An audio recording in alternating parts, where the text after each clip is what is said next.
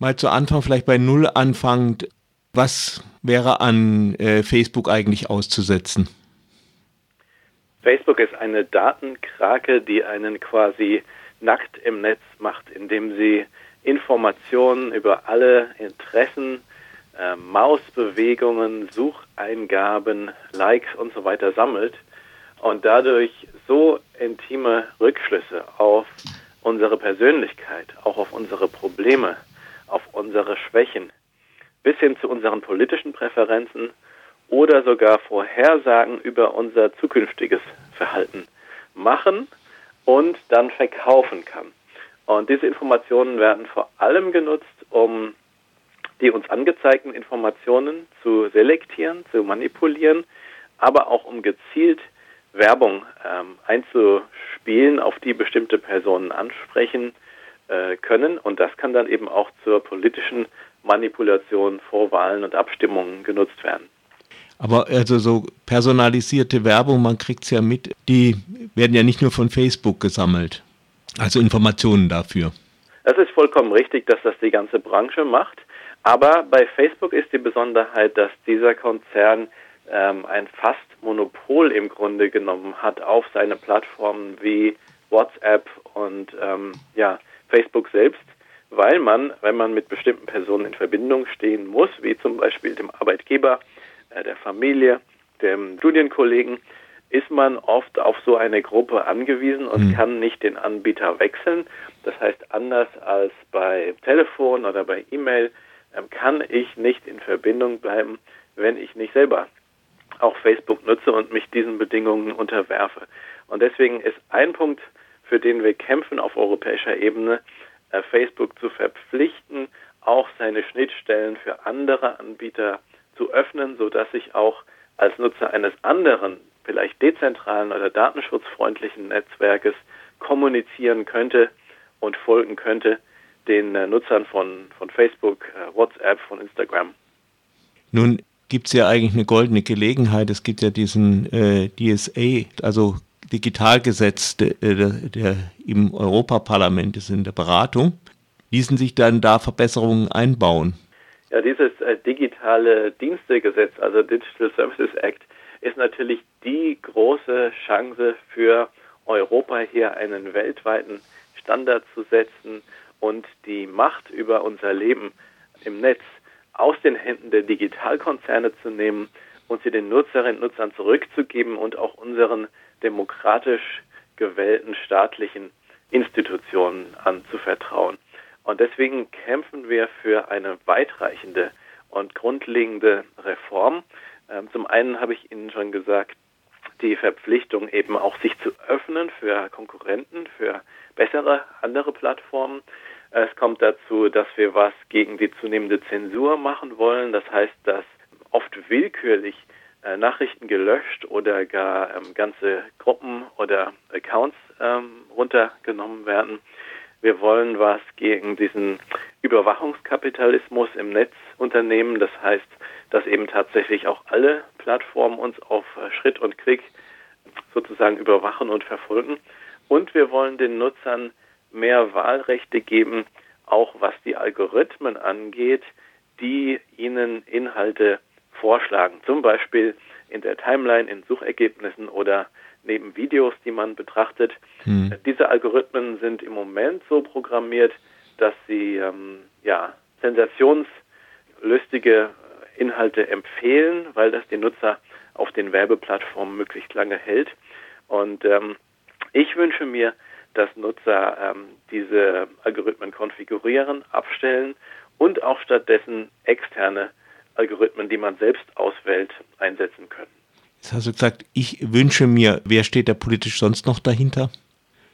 Also im Europäischen Parlament habe ich die Funktion, dass ich äh, Berichterstatter des Innenausschusses bin. Das ist nicht der federführende Ausschuss, sondern ein äh, beratender Ausschuss, der besonders für Datenschutz und Grundrechte und auch für äh, Strafverfolgung zuständig ist.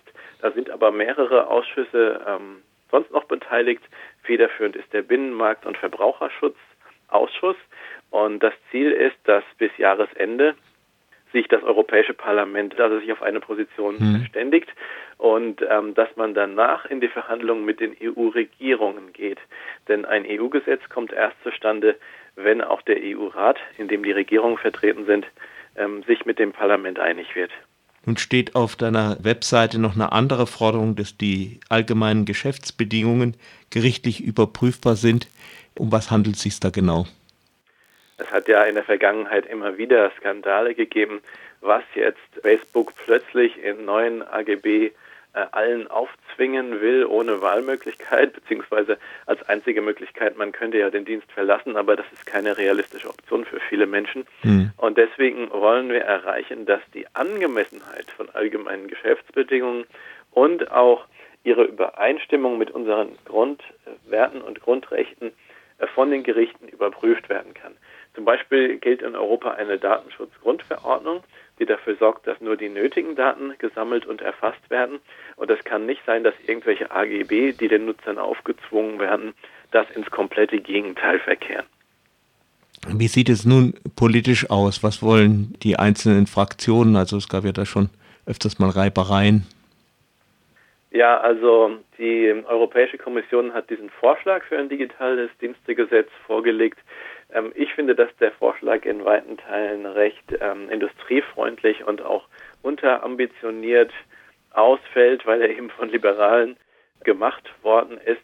Also zum Beispiel gibt er uns kein Recht auf anonyme Internetnutzung. Er geht nicht gegen Überwachungskapitalismus oder Uploadfilter vor, die wirklich inzwischen massenhaft auch legale Inhalte unterdrücken, weil sie gar nicht zwischen legal und illegal zuverlässig entscheiden können. Die Konservativen im Parlament haben eher das Ziel vor Augen, äh, um fast jeden Preis gegen illegale Inhalte im Netz äh, stärker vorzugehen. Mhm. Da sind sie leider auch oft bereit, Überwachung und Zensur in Kauf zu nehmen, um dieses Ziel zu erreichen. Ja, und die ähm, die eher progressiven Kräfte versuchen eben in die Richtung fortzuentwickeln, äh, die ich eingangs skizziert hatte. Das heißt, in Blick auf Offenheit, Datenschutz und äh, Meinungsfreiheit. Was da am Ende dabei rauskommt, das lässt sich äh, jetzt leider noch nicht sagen, aber ähm, öffentliches Interesse und öffentlicher Druck sind auf jeden Fall sehr hilfreich. Da versuchen wir hier gerade ein bisschen was mit, aber mit liberal meinst du dann vor allem natürlich wirtschaftsliberal? Ja, genau. Die zuständigen EU-Kommissare, die das vorgelegt haben, ist ja zum Beispiel Herr Breton, der französische Digitalkommissar, der früher ja selbst Vorstand eines französischen Digitalkonzerns gewesen ist. Und deswegen kann man daran schon erkennen, dass er im Grunde genommen auch Interessen der europäischen Digitalwirtschaft eben hier ähm, stark vertritt. Und ähm, einige seiner Vorschläge gehen auch zu weit, aber meistenteils sind sie unterambitioniert und, und sichern nicht unsere Grundrechte. Ähm, es ist keine, keine plattformüberschreitende Kommunikation ermöglicht, wie sie dringend nötig wäre in Anbetracht der Monopolisierung der Plattformen zum Beispiel. Wobei ja der brave Kapitalist ja eigentlich für den freien Markt und die, dessen Stärkung sein sollte. Im Grunde genommen schon, aber komischerweise argumentieren die Wettbewerbshüter der Kommission, dass ein einheitlicher Standard, mit dem man dann plattformübergreifend kommunizieren könnte, wie bei Telefon oder E-Mail, der würde Innovation behindern, denn wenn man sich mal darauf geeinigt hätte, wäre es eben nicht mehr möglich, dass Einzelunternehmen im Alleingang dann ihre Produkte noch verbessern. Sie müssen ja dann sich an den vereinbarten Standard halten. Meines Erachtens ist es erstens wichtiger, dass man die Entscheidungsfreiheit schützt und einen Wettbewerb ermöglicht. Und zweitens können natürlich die Plattformen immer noch für die Kommunikation, für die interne Kommunikation auf ihren Plattformen, können sie auch neue Features und Funktionen einführen. Sie stehen dann eben weiterhin nur Facebook-Nutzern zur Verfügung und eben nicht denjenigen, die über eine andere äh, Plattform kommunizieren. Also aus meiner Sicht kein Argument, ist Innovation kein Argument gegen eine solche Zusammenschaltung eher umgekehrt, würde ja Innovation und Wettbewerb erst dadurch wirklich ermöglicht, das dass auch Konkurrenten eine Chance bekommen.